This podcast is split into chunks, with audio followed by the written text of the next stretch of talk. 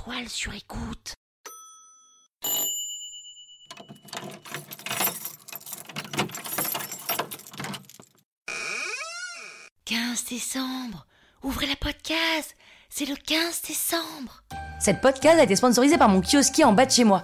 Alors je connais pas son nom, il est très désagréable, il me dit jamais bonjour et il me jette les pièces comme ça d'un geste un peu nonchalant. Donc ce sponsoring est une sorte de tribute tout mon kiosquier que je hais. Parce que oui, c'est bon de mettre en avant ce qui nous exaspère, ça nous permet d'exulter notre haine. Exultons, exultons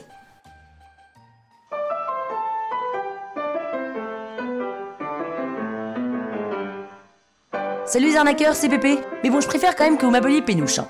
Dans cette 15e podcast de l'arnaque, je ne vous parlerai finalement pas de mon kiosquier, parce qu'il faut pas non plus exagérer, mais je vais plutôt vous parler des fabricants d'attaches de robes. Sans vous spoiler, je peux vous dire qu'aujourd'hui, je suis remontée. En vrai, je suis comme tout le monde, hein. Parisienne, 36 ans, oula, ça fait bizarre. Et je suis assez curieuse de ce qui se passe dans le cerveau de ceux qui ont inventé les fermetures au dos des robes.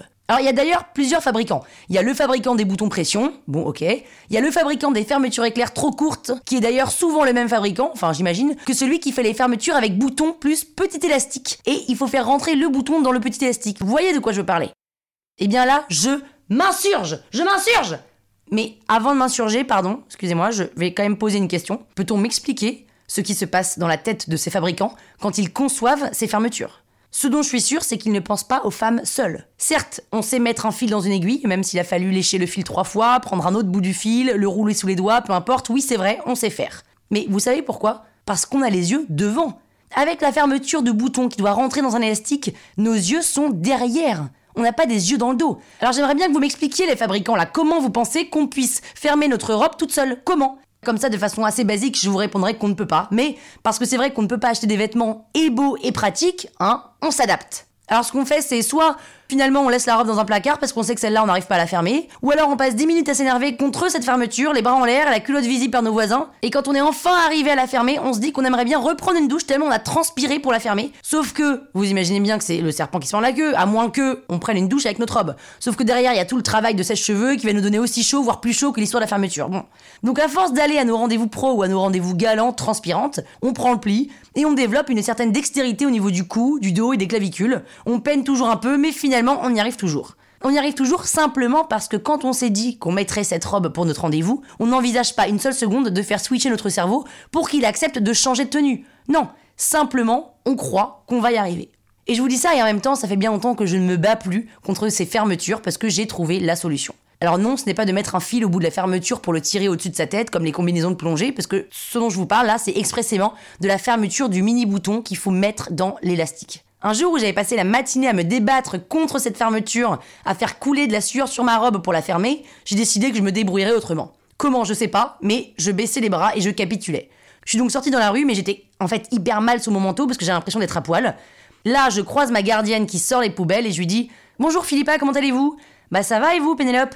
Bah écoutez, ça va, ça va, mais est-ce que vous voulez bien m'aider s'il vous plaît? J'arrive pas à fermer ma robe derrière là. Je suis vraiment désolée de vous demander ça, mais franchement, je n'y arrive pas. Mais bien sûr, Pénélope Ouh là là, dis donc, elle est pas facile cette fermeture, hein. Il devrait penser à faire quelque chose de plus adapté. Ah bah comme vous dites Et là, elle me dit en rigolant Remarquez, ça peut vous permettre de rencontrer des beaux garçons si vous leur demandez de vous fermer votre robe. Comment ça? Vous me recommandez de demander à un passant dans la rue? Bah, vous auriez fait comment si vous m'aviez pas croisé? Alors j'ai pas osé lui dire que je comptais bien sonner à sa porte de toute façon, et donc je lui dis que je comptais demander à la boulangère. À la boulangère Mais vous feriez mieux de demander au vendeur de chaussures d'à côté, ou au jeune homme charmant là qui travaille chez le fleuriste.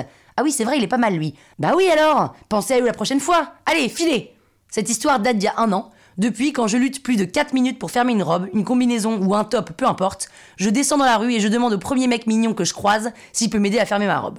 J'ai dû faire ça au moins une trentaine de fois et personne n'a jamais refusé, au contraire. Les mecs sont plutôt surpris, mais sympathiquement. Parfois maladroits, parfois drôles, parfois très gênés. Mais tout de suite, la barrière de l'inconnu est pétée et ça ouvre toutes les perspectives dans notre cerveau. Alors je vais pas vous mentir, j'ai pas rencontré comme ça l'homme de ma vie, mais j'ai quand même rencontré un type qui est devenu un copain par la suite. Et surtout, ça crée votre petite adrénaline du matin qui vous aide à mieux appréhender la journée. Alors peut-être que c'est ça finalement l'objectif des fabricants, nous aider à tisser du lien avec le monde qui nous entoure et les autres. Peut-être. Donc si c'est ça, je trouve ça super. Mais la prochaine fois, fabricants, tâchez s'il vous plaît de mettre une petite note explicative. Parce que nous, quand on va dans la rue et qu'on demande à un type de nous accrocher à la fermeture, on s'est débattu au moins pendant 4 minutes, donc on est quand même toujours un peu transpirante. Et donc le mec, quand il nous accroche le bouton dans l'élastique, il effleure notre dos trempé de sueur, de lutte avortée contre soi-même. Et en l'occurrence, chez Mage et Asos, ils sont adeptes de ces fermetures. Je vous offre d'ailleurs 50% de réduction chez Mage et Asos avec le code N'allez pas chez Mage, les fermetures sont à chier, tout en majuscule attaché. Ah, mais vive les robes qui s'enfilent par le haut, vive les sweatshirts et vive les casquettes Même si c'est vrai que les casquettes aussi, y a un sujet, hein. Ils ont des boutons pression un peu galères à régler. À demain pour ouvrir la 16e podcast du calendrier de l'arnaque et je vais vous parler de l'opération Commando que j'ai menée dans Paris la semaine dernière.